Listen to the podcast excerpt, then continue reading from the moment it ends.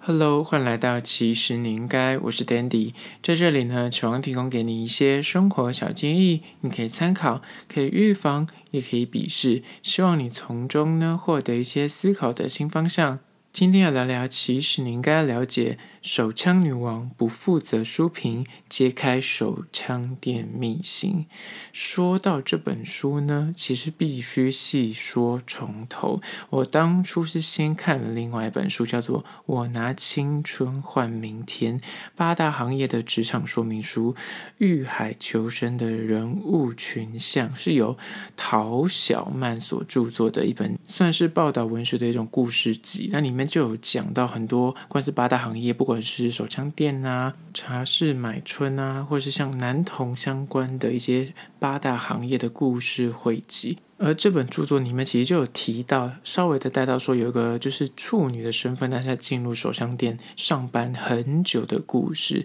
里面叫做良缘。而这个艺名良缘的女性呢，后来也出了这本，就是叫做《手枪女王》。我想《手枪女王》单听，你可能觉得说，嗯，就是还是不知道她在葫芦里卖什么药。但是她的副标非常的你知道霸气，就写说我的人生很无聊，只是打了一万只鸡鸡，就是她靠着手工活打手枪养活自己的故事。这一集会不会被黄标？我是不知道，因为 Podcast 应该是没有黄标的机制。而说到为什么我今天会来录这一集关于说手枪女王的书籍不负责书评呢？其实是因为之前我因为听了丹尼表姐一集，她在采访我拿青春换明天的作者陶小曼，然后里面就讲到这个故事嘛。后来就看到，哎，这个原本故事的女主角竟然自己也出书，叫做手枪女王。然后后续她上了很多 podcast 节目跟 YouTube，然后我想说，哎，好，那就可以邀访她在媒体的平台上面访问。那事先当然要做一些功课，我就把他的书《手枪女王》给看完，然后也把他之前的一些影片稍微追了一下。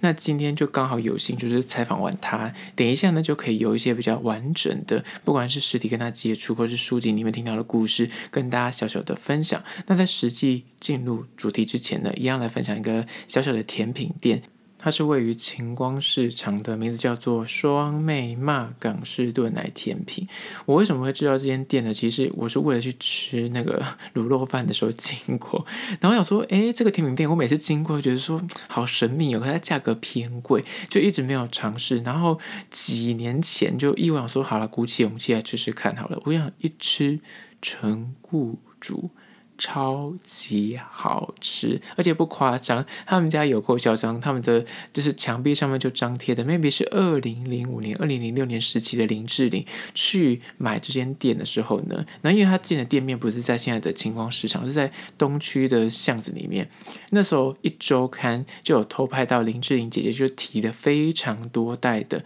炖奶走出来，然后就被偷拍到之后，后续就有人去追问林志玲到底去吃什么，然后去拍这间店，所以这间店也因为那个偷拍一炮而红，大家就了解说哦，志玲姐姐都吃双妹妈港式炖奶来养颜美容，所以那时候我去吃的时候，我说好，那就看看志玲吃什么。她吃的是所谓的他们的招牌炖奶系列，他们的炖奶系列上面有所谓的新鲜水果，有像芒果啊、草莓啊，那也有所谓的红豆啊。那些芝麻什么之类的。那说到这里，到底什么是炖奶呢？其实我也不知道。我那时候点的时候，我也是一头雾水。我觉得可能 maybe 就像，嗯，看起来就像是那个杏仁豆腐或是奶酪的感觉。但是其实呢，所谓的炖奶呢，他们就是讲究健康、低糖的诉求，结合重点来喽，结合养生跟养颜的概念。所以你在享用甜品的同时呢，也可以有健康无负担的感受。那店内的人气商品呢，炖奶是由蛋白跟牛奶长时间。熬煮而成。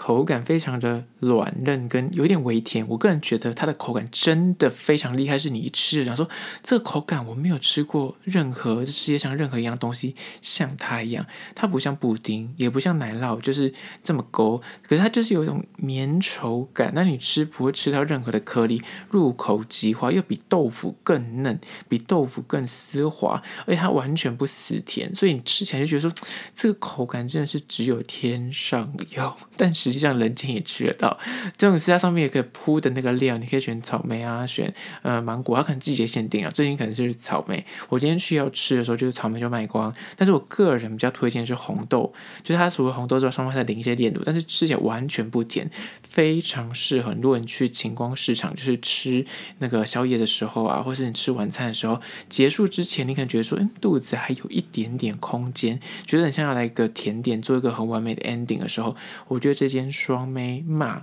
就是它的双是双胞胎的双，妹是妹子的妹，骂是一个口在跟麦香红茶的麦，就是那个字念骂，我觉得非常值得你经过的时候不要错过，要去走它一下，你吃到你绝对不会失望。但是我必须说它的价格不算太便宜，它一碗。炖奶就大概一碗，就像是白米饭的那个碗装，大概这样的大小，还要八十五块，就是价格，嗯，我觉得不是算便宜，CP 值路线，但是吃你可以吃到它用心程度，觉得就是非常的口感，真的是你这辈子没有吃过的口感，然后又将它是强调就是养颜美容又健康，吃起来你就觉得这个滋味真的是值得你人生一试，给他一次机会，如果有经过，绝对不要错过，它叫做双妹妈港式炖奶甜品。位于晴光商圈。那回到今天的主题，手枪女王不负责的书评呢？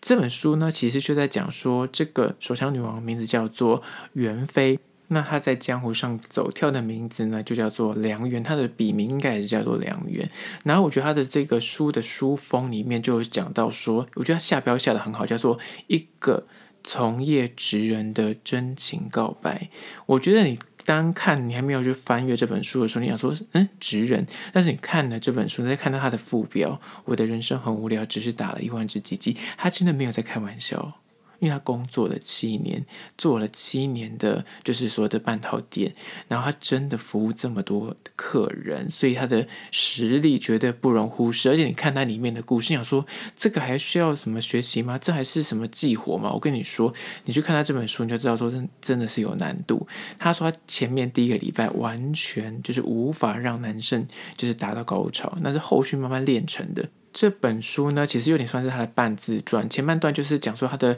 以前的生平背景，为什么他会走到就是搬到店这样的生涯之路上面去呢？你还讲到说他在一路从大学生就是这样涉世未深的小女生，慢慢的在这个江湖上打滚多年之后，他慢慢练就了一身本领的故事。里面当然也介绍了他从就是刚开始还很菜的时候，什么都不懂啊，然后就是一切都是很茫然，就是被吃豆腐啊，被骚扰，但是自己就是你知道不敢为自己跳出来发声。到后续你知道，当已经见多识广，已经变成菜鸟变老鸟的时候，他已经敢顶撞啊，就是怎样，你知道四两拨千斤啊，以楼课纲要对付各式各样的男性的客人。这本书我觉得比较琢磨在他个人在这个业界里面的所见所闻，当然也是有一些情色上面的一些小故事，但是我觉得不像那种国外的那什么应招战日记，就是很巨细靡遗的写每个人的性癖啊，或是每个客人他们的喜好都写得很清楚，并没有，他其实就是点到为止，但是他琢磨在他在这个业界看到的，比方说经纪人啊，或是你知道经纪人间的恶斗，或是你知道手枪店跟酒店，或是所谓的七十跟八十店不一样，七十店就是所谓。的他们只做七十分钟这样子，但是有做一些其他性服务，但九十分钟就是纯按摩这样子，就是还是有分。然后里面有一个经典的传奇人物，就是兰姐。兰姐在里面呢，就是被梁媛所说，她是以前可是从高雄一级战区，你知道在那边称霸二十年，后来到北上挥军北上这样在开业的一个女战士。她在里面呢，就强调说她的轻功非常厉害。在看这本书之前，我会听到轻功两个字，想说哦，轻功可能。就是 maybe 是 DIY 的代名词，但是其实不是。轻功是一种按摩技巧，就是要贴不贴，要靠近不靠近，既有那个手的那个温度跟。接近那个汗毛的那个抚摸感，就是感觉有点像触电的这样回来回去。我跟你说，当初我在看这本书的时候，其实不太理解他的什么叫轻功。后续梁远就说，他其实后来自己有开课，在教一些女生关于性上面，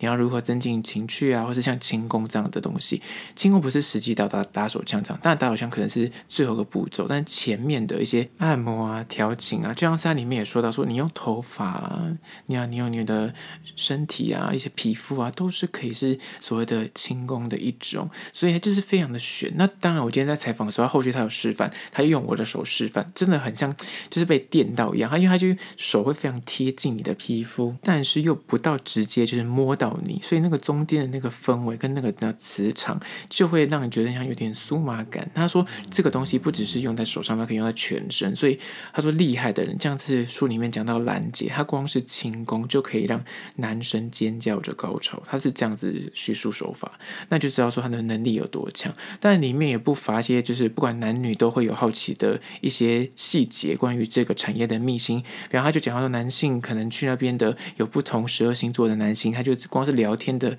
状态，他就可以猜得出这个男的什么星座。或者是他说，其实有不同国籍的男生会去找他服务啊。那其实每个国籍的男生的性喜好都不太一样，而且都各自都有一些小小的癖好，或者自己个人的地雷。那这些都是算是非常像是田野调查，他像是实际进入那个业界里面，然后你知道认真的埋伏很久，然后再把它拿出来写成故事。但是这当然不是这样了，他当然就是实际在那个业界做了很多年。但他后续除了当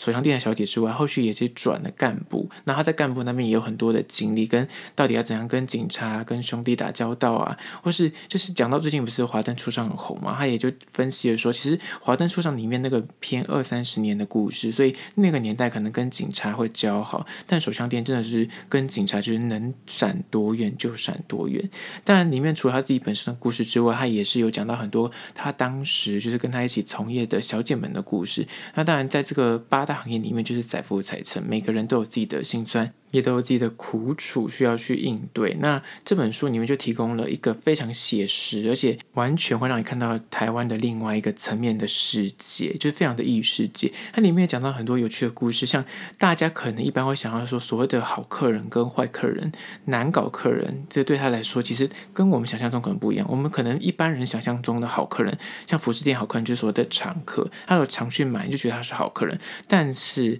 在他的这书里面就讲到说，所谓的好客人不是说。那种常去光顾的客人，因为常去光顾的客人就会凹，就是说我常来，你要送我什么？送我什么？什么送音乐？送什么之类的？那其实他们就觉得说这样就很烦。他们所谓的好客人就是乖乖的，你来，然后就乖乖的享受，然后乖乖的走，不要有一些奇怪的要求。这样对他们来说就是好客人。那其实里面他也讲到很多关于说话之道，就是应对进退的部分。里面其实算是三不管地带，所以如果你真的遇到骚扰，或是遇到一些肢体上的冲突，你也不可能报警。那但有时候经纪人也救不了你，因为他在包厢里面发生的事，你很难去断定到底谁对谁错。所以真的是有苦说不出。即便就是受到一些骚扰威胁，但是也没有办法就真的去报警，因为你知道，就是你报警了，反而你自己会被抓，有点像是我上次讲的那部纪录片的状况，有点像。而这本书的作者，我觉得非常有趣的是，他当初就是打着他就是处女的身份，他就是完全没有性经验的身份，但是就直闯，就是当了所谓的手枪店的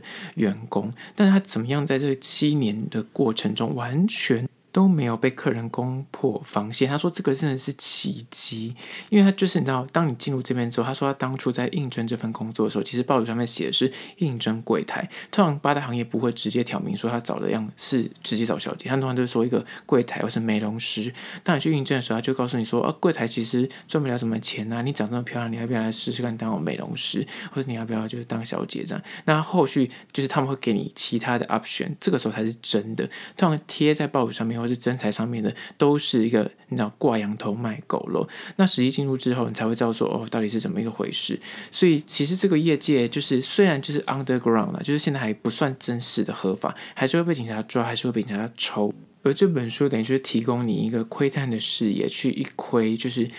平常大家所不知道的这个世界里面，其实还有另外一个异世界。这个异世界其实存在，跟我们共处在同一个社会里面，只是不被大家所那明目张胆的讲出来。但是他们其实真的还是生活在我们这个周遭。那他们其实他们的生活其实跟我们一般一样，就是为了赚钱糊口，这么的简单。而大家可能会用一些比较污名化的心态在想这件事情。但是当你看完这本书之后，你大概可以更有系统去了解说他们这个产业大概是怎么样的操作，跟到底实际在这这个产业工作的性工作者他们的心态为何，跟他们为什么每次呃你就会想污名化，或是你觉得他们为什么呃每次想到他们这些事情的时候，你会跟一些不好的事情连接在一起，但有可能其实跟你想象的不太一样。所以这本书在此提供给你，叫做《手枪女王》。好了，就是今天的。其实你应该，如果对今天的议题呢，希望大家去编小力一点，这、就是一个简单的抒发，不是说提倡大家要去所谓的手枪店，而是说这世界上就是有这样东西存在，你可以就是假装没看到，但是它就是存在。所以，与其装作这件事情不存在，或是忽视它，或是鄙视它，倒不如你就是真实的去面对它，然后去理解它，你反而可以从中去获得一些新的思维，跟去理解说，哦，原来它可能跟你想的不太一样。呃，就是今天的，其实你应该，如果对今天的议题你有任何意见跟看法想要分享的话呢，不管此刻你收听的是哪个平台，快去按赞订阅。那如果你有任何的合作邀约呢，在资讯栏位那边有信箱，或是你可以加我的 IG，那边有私讯给我喽。最后关于说，如果你是用 Apple Podcast 收听的话呢，快去按下五星的评价，写下你的意见，我都去看哦。好啦，就是今天的，其实你应该，下次见喽。